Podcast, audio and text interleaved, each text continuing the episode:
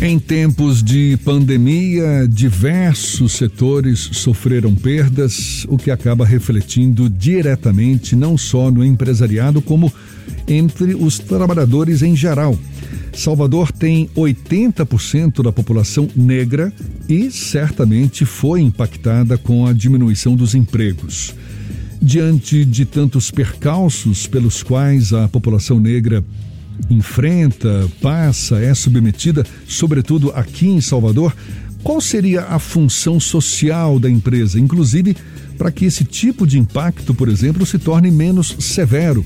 Agora, não só qual o papel, qual o papel social, a função social das empresas, mas da sociedade como um todo, que certamente também deve cumprir esse seu papel para que consigamos equilibrar essa injustiça. É sobre esse assunto que a gente conversa agora com o advogado criminalista, gestor em segurança pública, oficial do Exército, professor, doutorando, mestre e especialista em direito penal, Marinho Soares, também nosso convidado aqui no Issa Bahia. Seja bem-vindo. Bom dia, doutor Marinho. Bom dia, Jefferson. Tudo bem? Tudo bem, um prazer tê-lo aqui conosco. A gente já vive, não é? Ou já vivia uma desigualdade social muito gritante aqui no Brasil, Brasil, Bahia, enfim. É uma realidade que a gente já conhece há muitos anos. Agora, com a pandemia, isso tende a se acirrar. Como lidar com essa questão? Jefferson, isso é um grande desafio para os gestores, né? Então, como você bem colocou aí, a população negra hoje em Salvador é mais de 80% da população. E a população que está na base da pirâmide social. Então, qualquer crise econômica, principalmente uma como nós estamos vendo atualmente, é a população que mais sofre, a população que mais vai sentir as consequências dessa crise. E aí, Jefferson, cresce de importância várias coisas, né? Nós estamos vendo que está tendo várias medidas aí, tanto do governo federal, como do governo estadual, como do governo municipal, em termos de ajudas sociais, objetivando amenizar né, essa situação econômica que, que vem passando a população negra, só que tem várias outras situações que a população negra também enfrenta, que não é só a questão econômica, como a questão social. Então você bem sabe que nós temos hoje o que eu chamo de insulto social, que além da população negra sofrer pela questão econômica, sofre pela questão da discriminação é, da, da pele. E isso impede muito é, o desenvolvimento ainda maior, vamos dizer assim, do nosso estado, em especial da nossa cidade, que é uma cidade que é conhecida mundialmente com os epítetos de Roma Negra, de Meca da Negritude. Então isso aí tem que ser visto objetivando fortalecer, até porque nossa cidade, nossa cidade infelizmente também é uma cidade que tem um desemprego elevado, então tudo isso, então as políticas públicas afirmativas nesse momento requer muita atenção dos governantes, porque a população mais atingida pela questão social e econômica é a população negra. Pois é, essas desigualdades sociais e raciais acabam ficando mais expostas nesse momento de crise que a gente enfrenta hoje. E o papel das empresas? A gente, eu cheguei a comentar agora no começo, né, antes de abrir para esse papo com o senhor. Que, que, que papel social é, é, é esse que as empresas também podem colocar em prática para minimizar esses efeitos dessas desigualdades? Pronto. É nós tivemos, mês passado, há dois meses atrás, a questão da Magazine Luiza, né, onde a Luiza Trajano ela objetivou qualificar pessoas negras para botar em posições de destaque na agenda. Isso é uma agenda positiva que demonstra o comprometimento social da empresa em busca da igualdade. Né? Então, isso é um dos fatos. Eu eu, eu, evito falar questões pessoais, mas às vezes até faz parte da pergunta do contexto. Por exemplo, eu participei de um processo seletivo, que foi até veio à mídia esse caso, onde, segundo pessoas que participaram da, da seleção, que fizeram parte da comissão de seleção, vieram falar comigo que meu currículo era muito melhor do que a, a pessoa que foi selecionada, no entanto, eu não seria selecionado porque era preto. Né? Então, foi até um caso que ficou me repercutindo, que foi o caso da, da suposta professora Kátia Raulini, Então, Jefferson, você observa que as pessoas negras, elas a, e a empresa, quando ela faz política afirmativa, todas as pessoas ganham. E isso é um grande erro de achar que política afirmativa só beneficia as pessoas negras. A política afirmativa beneficia todas as pessoas, porque quanto menor for a desigualdade social, melhor será a qualidade de vida das pessoas. E aí, Jefferson, já que como criminalista eu vou pedir até essa permissão para entrar um pouco na seara penal. Nós vemos diariamente casos de racismo. Entretanto, a gente não vê as pessoas que praticam racismo serem penalizadas. Por que isso? Isso também é uma coisa que, aí fugindo um pouco da empresa, mas chamando a atenção do Estado como um todo, no, né, o Estado numa situação mais ampla, nós temos leis penais que, por exemplo, se uma pessoa hoje for presa chamando a outra, ó, oh, não vou contratar você porque eu não quero macaco trabalhando na minha empresa. Essa pessoa, ela vai ser conduzida à delegacia por um time de júri racial, mas ela quando chega na delegacia, depois de um insulto desse, depois de um crime desse que causa ojeriza social, ela vai ser ouvida pela autoridade policial e vai voltar para sua casa. Por quê? Porque a prisão em flagrante delito não pode ser convertida para uma prisão preventiva, porque em júri racial a pena máxima é três anos. E para que a pessoa permaneça na delegacia, ou, ou melhor, seja é, transformada na prisão preventiva, a pena máxima teria que ser superior a quatro anos, que nem é o caso do racismo, nem da injúria racial. Uma outra situação também, a pena mínima da injúria racial e do racismo é de um ano. Ou seja, é facultado. O, o Ministério Público não é obrigado a propor o que a gente chama de persecução penal. Por quê? Porque ele, é, ele, só vai, ele só é obrigado a ofertar uma ação penal contra a pessoa que comete o crime quando a pena mínima for superior a um ano, que não é o caso nem do racismo, nem da injúria racial. Então, observe, Jefferson, infelizmente, nós temos vários casos de racismo, e em vez de a gente procurar amenizar, mitigar essa desigualdade que existe entre brancos e negros no país, nós temos uma lei leniente com o racismo e temos empresas que se dão luxo de, ainda aqui em Salvador, que é uma cidade, como nós falamos, uma cidade negra, né? E muitos falam que é a cidade mais negra fora do continente africano, de empresas que não contratam pessoas pelo simples fato da pessoa ser uma pessoa negra. Marinho, então, gente... isso tem que ser Oh, desculpe, Jefferson. Marinho, a gente tem um problema grave no Brasil, que é a questão do racismo estrutural. E por mais que nós tenhamos políticas afirmativas, o sistema de cotas nas universidades é talvez o grande exemplo disso, ainda assim esse problema persiste. Você acredita que as iniciativas que já foram implantadas mitigaram algum tipo de efeito do racismo estrutural ou ainda precisamos evoluir muito nesse sentido? Ó, oh, é, já mitigou, sim. Agora, precisamos evoluir muito. É claro que hoje, é, nós, como quando frequentamos a faculdade, alguns lugares, a gente vê que muitas pessoas negras tiveram acesso às políticas afirmativas de cotas raciais. Mas não pode, Fernando, por exemplo, nós temos um presidente, um vice-presidente, ou seja, é, autoridades máximas da cúpula do Executivo Nacional, negar o racismo. Então isso não engrandece nada a nossa nação.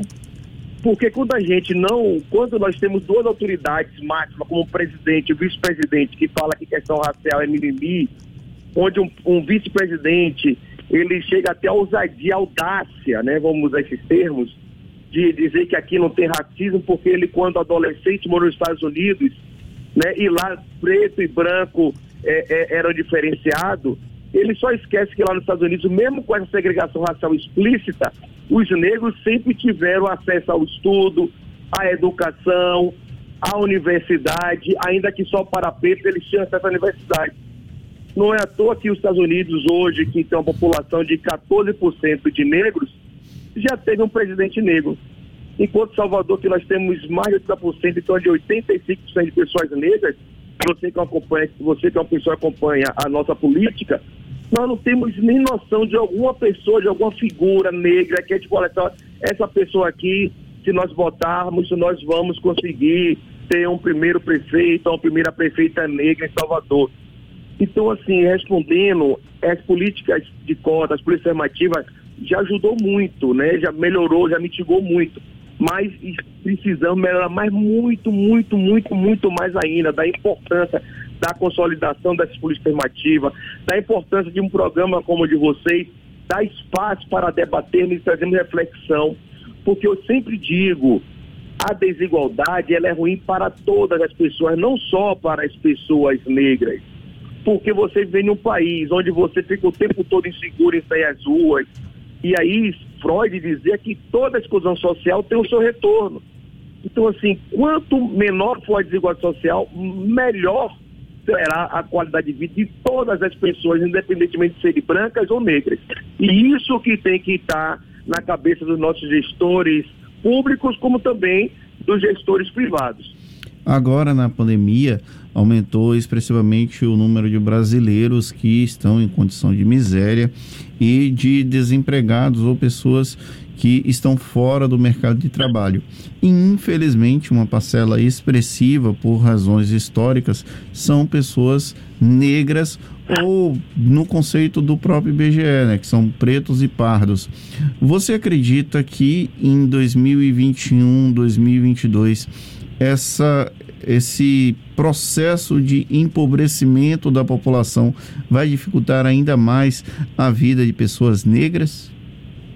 Com certeza. Infelizmente, não só a história brasileira, como a história mundial, ela nos mostra que quando nós temos uma grande crise econômica, quem mais sofre o revés dessa crise é a população que está na base da pirâmide social.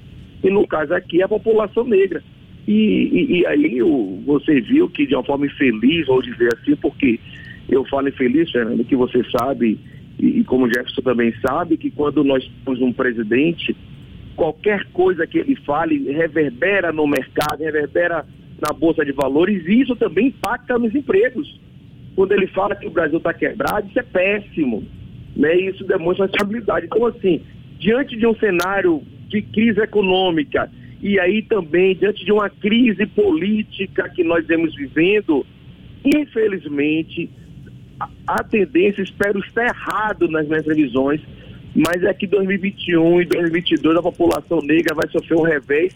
E aí ontem mesmo já teve uma, uma pesquisa que falou que a questão da, é, da população miserável, da população é, pobre, ela já regrediu a, a margens e a nível de 2014. Ou seja, nós estamos literalmente retrocedendo as questões econômicas e sociais.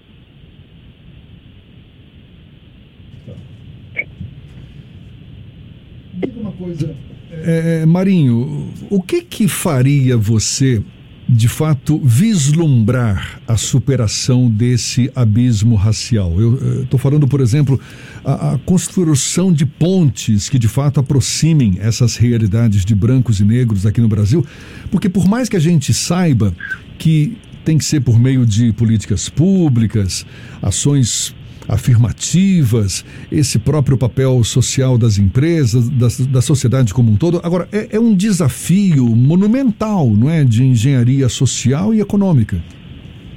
O Jefferson, é, infelizmente, é, sem querer ser pessimista, eu acredito que isso não muda muito pela vontade, ou melhor, pela falta de vontade política.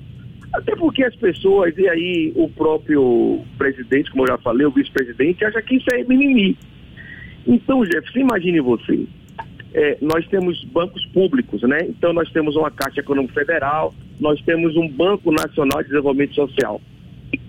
Aí o pobre, Jefferson, que não vai pegar um empréstimo na Caixa Econômica ou no Banco do Brasil, que apesar de não ser extremamente público, mas é a, o capital maioral é público, ele vai pegar o do Brasil, ele paga um, um, um juro de 4, 5, 6% ao mês. Aí você vê um BNDES emprestando dinheiro a pessoas ricas, milionárias, e cobrando juros de 2% ao ano. Então por aí você já vê que a inversão de valores. Não tem como, gente, num país onde a gente sabe que a questão do Estado é minimizar as desigualdades sociais, a desigualdade econômica, as pessoas que estão no ápice da pirâmide social ter juros a 2% ao ano. enquanto que está na base tem juros a 5, 6, 7% ao mês. Então, só por aí você vê que não querem mudar. E aí, infelizmente, as pessoas que estão no Bacen, as pessoas que estão na Quebra-Banca, são pessoas brancas que não conhecem essa triste e estarrecedora realidade da população negra. Ou nós buscamos um trabalho de conscientização, e essa conscientização, Jefferson, ela tem que vir mesmo mostrando às pessoas que quando o país tiver uma desigualdade social e econômica menor, essas pessoas que estão no ápice da pirâmide também vão se beneficiar com essa diminuição da desigualdade. Então falta isso, falta vontade política. Nós sabemos que nós temos é, é, presidentes, governadores, mas se você for ver, não, não tem é, é essa coisa. Infelizmente é isso aí. A gente vê aqui a, é, a Secretaria de Política é, do Estado, a, a, a pessoa até que eu estimo muito, a secretária Fábia Reis, mas a gente vê que a secretaria ela fica muito limitada pela questão orçamentária. Então tem que faltar, é, falta sim a vontade de fazer. Essa vontade fica só no discurso, não se traduz na prática. Então, o que, o que precisa de fato é que essa vontade, esse discurso que tem de igualdade, seja traduzido na prática com realmente com políticas públicas é, afirmativas que tragam orçamento que possa minimizar.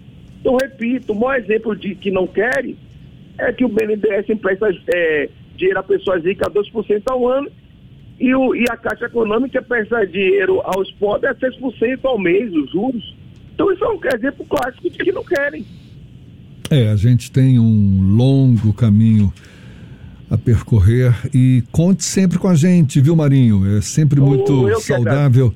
Que eu que agradeço a você, Jefferson Agradeço a Fernanda, aproveitar e estender também a Rodrigo pela oportunidade e pelo espaço de a gente poder discutir isso, porque isso, repito, o, o, racismo é um crime lesa pátria, acaba com toda a nação. E quando nós temos a oportunidade de discutir temas importantíssimos como esse, esse tema ele tem por melhorar a qualidade de vida de todas as pessoas. É um tema que, infelizmente, pelas próprias autoridades, como presidente e vice-presidente, vem sendo minimizado, vem sendo até ridicularizado políticas dessas. Nós estamos aí vendo que o presidente da, da Fundação Cultural é, Palmares vem negar racismo. Então, se você tem uma pessoa, uma fundação federal que está para lá com o objetivo de amenizar essa desigualdade, e o presidente, ele nega o racismo. Então, assim, é isso que não pode acontecer. Então, que bom que nós temos programas de pessoas conscientes como você, como, como o Fernando, né, que tem esse, esse, que tem esse espaço e que oportuniza nós fazermos debates como esse. Eu que agradeço o espaço, viu, Jefferson? Conte sempre com a gente, Marinho Soares, advogado criminalista, gestor em segurança pública, oficial do Exército, professor, doutorando, mestre, especialista em direito penal. Um prazer conversar com você. Seja sempre bem-vindo. Bom dia e até uma próxima, Marinho. Bom dia, eu que agradeço e um abraço aí a todos os queridos ouvintes e queridas ouvintes. Obrigado e até uma próxima oportunidade.